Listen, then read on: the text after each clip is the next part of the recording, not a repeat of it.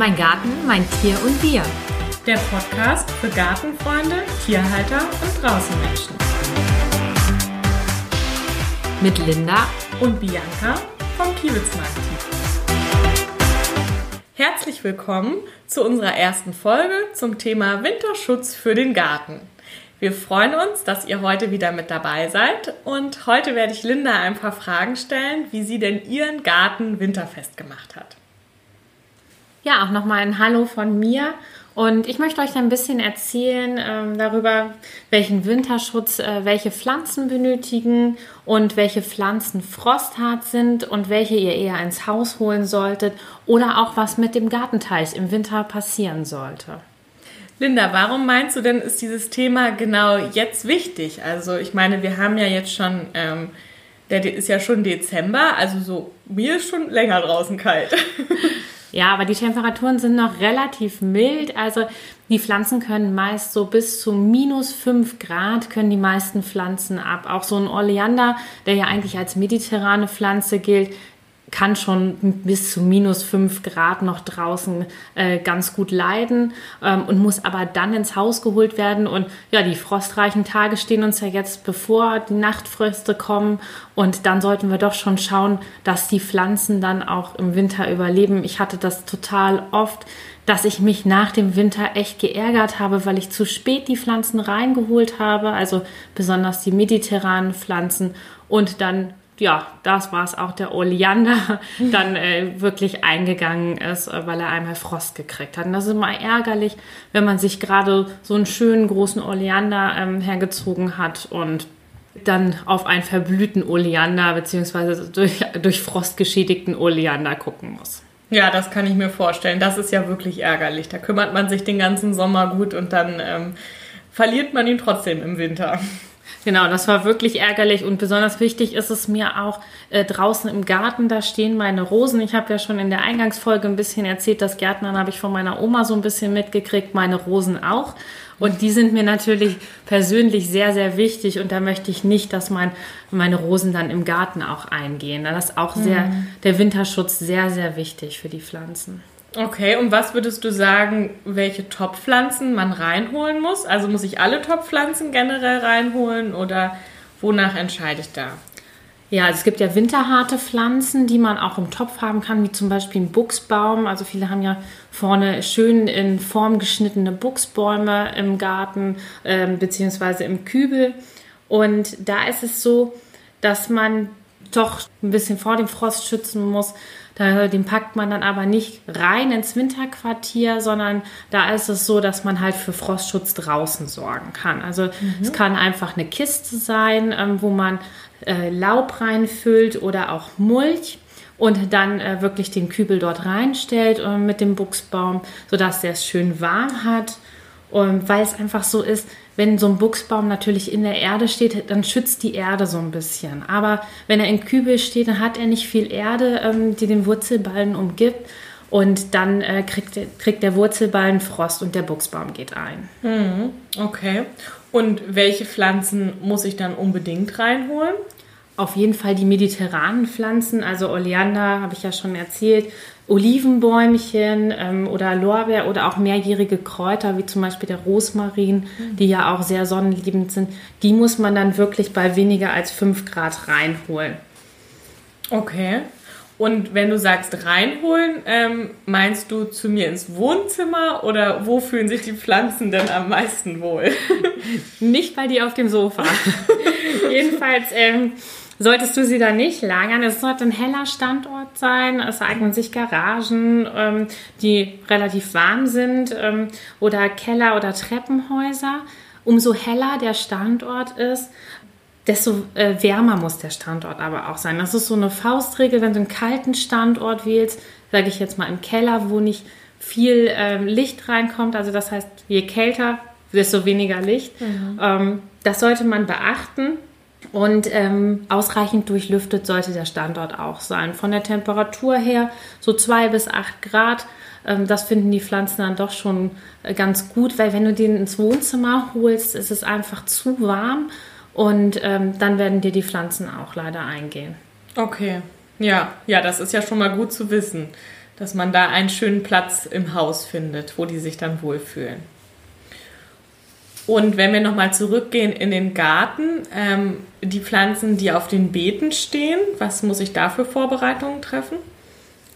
Die sind zum Teil recht unterschiedlich. Also meistens reicht es einfach aus, ähm, wenn du im Garten äh, eine Mulch aufbringst ähm, oder eine Schicht Laub. Das reicht den meisten Pflanzen aus. Also Besondere Pflanzen sind halt zum Beispiel die Rosen, die sollte man anhäufeln, also die Triebbasis sollte man anhäufeln, ähm, das ist so circa 15 bis 20 Zentimeter hoch. Das ähm, kann man ganz gut mit Erde machen und dann kann man auch die herausragenden Triebe nochmal mit äh, Tannenreisig einfach bedecken. Also das ist so bei den Rosen. Wenn man allerdings Hochstammrosen hat, ähm, dann ist es so, die muss man komplett einmal einpacken in Jute ähm, sodass sie dann wirklich oben äh, keinen Frost bekommen. Okay. Ja, das ist ja schon mal eine wichtige Info. Aber wie ist es denn jetzt im Winter, wenn ich das so höre? Die meisten Pflanzen hole ich rein, andere schütze ich mit ähm, Jute oder Laub. Ähm, gibt es denn nicht irgendwas, was auch noch schön blüht im Winter? Weil so ein bisschen was Schönes, Buntes möchte ich auch gern sehen, wenn ich aus dem Fenster schaue. Na klar, da gibt es auch Pflanzen, äh, die im Winter, die im Winter wirklich richtig schön bunt sogar sind. Also man glaubt das kaum. Ähm, der Winterschneeball zum Beispiel ist da eine Pflanze oder auch die Zaubernuss, die ähm, richtig schön gelb leuchtet. Ähm, kannst du im Garten haben und betrachten noch im Winter. Oder auch äh, ganz schön ist der Winterjasmin, der natürlich auch wieder verwandt, verwandte Jasmin dann äh, so kleine Blüten hat äh, in so ja, gelb-weiß. Mhm. Auch ganz schön. Und wenn wir noch keinen Schnee haben, dann sieht man natürlich auch äh, sehr gut die Christrose. Das ist mhm. natürlich so eine traditionelle Winterpflanze, die man äh, dort hat, die sehr elegant ist ähm, auch. Mhm. Und die Christrose, die kann ich doch auch jetzt noch kaufen, quasi als Topfpflanze, oder? Und mir einfach irgendwie ähm, an einen geschützten Ort irgendwie im Eingangsbereich oder so hinstellen. Ja, gepflanzt. Also in den Garten werden sie halt ähm, ab Oktober. Mhm. Ähm, also raus in den Garten solltest du sie jetzt nicht mehr bringen mhm. bei dem äh, Wetter, aber natürlich kannst du sie erstmal auch äh, drin kultivieren und dann äh, mhm. nach draußen bringen. Okay. Ja, dann ist der Winter ja doch nicht so grau wie erwartet im Gärtnerleben.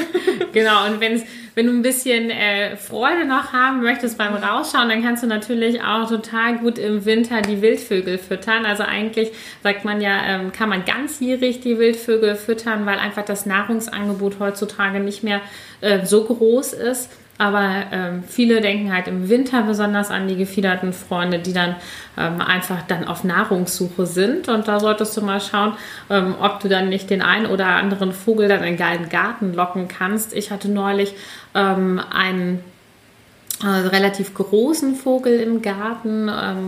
Und zwar war das ein Grünspecht. Also das fanden auch meine Kinder total interessant. Hatten sie vorher noch nie gesehen. Wir wohnen an so einem Feldrand und dieser Grünspecht äh, stand dann bei uns im Garten und äh, hat uns alle verzückt mit seinem Anblick. Ja, super, das klingt ja toll. Und ähm, gibt es noch andere Wildtiere, die Hilfe brauchen? Also irgendwie die Eichhörnchen oder so? Kann ich da auch was machen? Ja, genau. Bei den Eichhörnchen kannst du auch äh, etwas machen. Da gibt es auch mittlerweile wirklich ähm, Eichhörnchen-Futterstationen, wo kein anderes Tier äh, zu, zugreifen kann, sag ich mal so, weil die Eichhörnchen sind sehr, sehr intelligent und können die Klappe von alleine öffnen ähm, und sich da dort die Nüsse rausholen. Und natürlich auch Igel ähm, kannst du dann in deinem Garten so ein bisschen schützen, indem äh, du natürlich auch solche Laubhaufen einfach da lässt ähm, oder Igelhäuser anschaffst und äh, da kannst du auch den Igeln ein Heim in deinem Garten bieten. Ja, das ist ja super. Dann ist ja doch noch etliches los im Winter im Garten. Das stimmt, alleine bist du nicht. Und ähm, ansonsten, was muss ich noch tun, wenn jetzt der Winter vor der Tür steht? Also um welche, was, um was muss ich mich noch kümmern als engagierter Hobbygärtner? Ja, gibt da noch einiges. Also ist wirklich äh, von Pflanzengattung zu Pflanzengattung unterschiedlich. Also wir haben sehr viele Gräser im Garten, weil wir es einfach ganz schön finden. Ähm, da ist es so, dass die Gräser eigentlich nicht frostempfindlich sind, aber die sind äh, sehr nässeempfindlich und man bindet sie zusammen. So kann der Regen dann wirklich an den Gräsern herablaufen und unten kann man dann noch ähm, eine Schicht Laub drumherum liegen, sodass die Nässe so ein bisschen ähm, abgewiesen oder aufgenommen wird. Allerdings zum Beispiel das Pampasgras, was wir im Garten haben, ähm, das ist ein bisschen besonders. Da müssen wir wirklich einen Winterstrom machen, ähm, halt auch aus Vlies. Und wichtig ist halt, dass du keine Folie verwendest Okay. Weil ähm, einfach dann diese Staunässe äh, entsteht, wenn mhm. man halt die Folie äh, verwendet mhm. als Winterschutz. Okay, also lieber was, wo das Wasser sozusagen abfließen kann. Ist also nicht schlimm, wenn ich jetzt so Jute oder Vlies habe und es mal nass wird. Das wird dann wieder trocken, aber dass einfach keine Nässe dauerhaft drin ist. Ja, genau. Was mich ja so ein bisschen wundert, ähm, wenn ich jetzt so im Wald oder irgendwie in der Natur bin, ähm, die Pflanzen, die überleben doch auch den Winter. Also mir läutet das jetzt ein mit den mediterranen Pflanzen, aber ähm, hat die Natur da nicht irgendwie was vorgesehen, dass ähm, sie die Pflanzen schützt? Ja, also das ist ja schon so, wenn es äh, geschneit hat, dass der Schnee dann die Pflanzen natürlich schützt, aber ähm, ja, auf Schnee warten wir, glaube ich, dieses Jahr auch zu Weihnachten wieder vergeblich. Mal schauen. Also kommt ja drauf an, wo man jetzt gerade in Deutschland mhm. wohnt. Aber hier oben in Niedersachsen ist es halt so, äh, der Schnee lässt, ja, auf den können wir noch, glaube ich, ein bisschen länger warten. Zusätzlich ist es so, dass natürlich wir jetzt auch im Garten die Pflanzen schneiden. Das ist auch im äh, Wald natürlich nicht der Fall. Also auch wieder Beispiel Gräser. Wenn die Gräser im äh, Winter heruntergeschnitten werden, haben die gar keinen Schutz mehr. Äh, den Fehler machen viele, also im Herbst schneiden die meisten, mhm. Äh, werden die meist heruntergeschnitten von vielen und dann fehlt da auch der Schutz. Also da ist auch wichtig, dass man im Herbst die Gräser einfach stehen lässt. Dann schützen die sich schon selbst. Mhm. Und ähm, das sind so Sachen, die halt die Natur hat oder auch die Laubschicht. Die ist im Wald natürlich selbstverständlich, aber wir wollen einen ordentlichen Garten haben mhm. und machen die Laubschicht natürlich weg.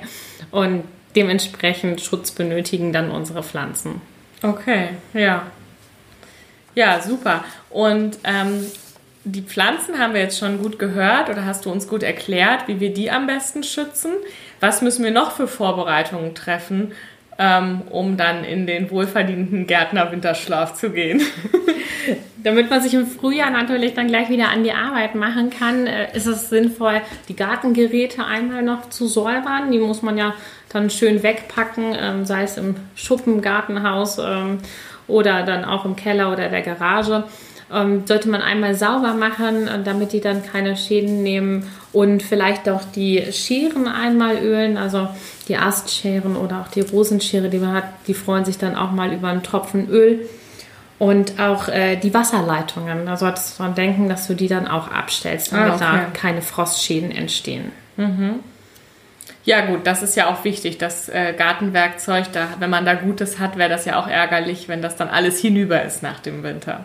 Ja, das wäre wirklich sehr schade. Ja.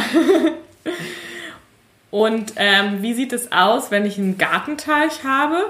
Muss ich da irgendwie was tun oder überwintert der ohne meine Hilfe? Ja, ich selbst habe keinen Gartenteich mehr, aber ich hatte früher einen Gartenteich und da ist es besonders wichtig, wenn man einen Fischteich hat, dass man dann wirklich ähm, auch einen Eisfreihalter einfach in diesen Gartenteich einsetzt, ähm, damit man natürlich auch nicht im nächsten Jahr einmal den Fischbestand erneuern muss. Ähm, ein Teichnetz äh, drüber gespannt hilft halt auch gegen äh, Laub. Das kann man ruhig schon im Herbst machen. Und auch die ganzen äh, Wasserfilter und Teichpumpen und Fontänen ähm, sollte man dann ähm, herausnehmen und auch einlagern, damit man dann auch wieder im kommenden Jahr Freude am Teich hat. Ja, super, das klingt doch mega spannend. Ähm, ich habe jetzt auf jeden Fall eine ganze Menge gelernt, was ich zu tun habe und würde am liebsten direkt in die Gummistiefel springen und äh, meine Pflanzen reinholen. Das solltest du auch so langsam tun. genau. Ähm, ja, dann bedanken wir uns bei den Zuhörern, dass ihr uns bis hierhin zugehört habt. Und ähm, kleiner Tipp für die nächste Folge, da könnt ihr euch auf ein tierisches Thema freuen.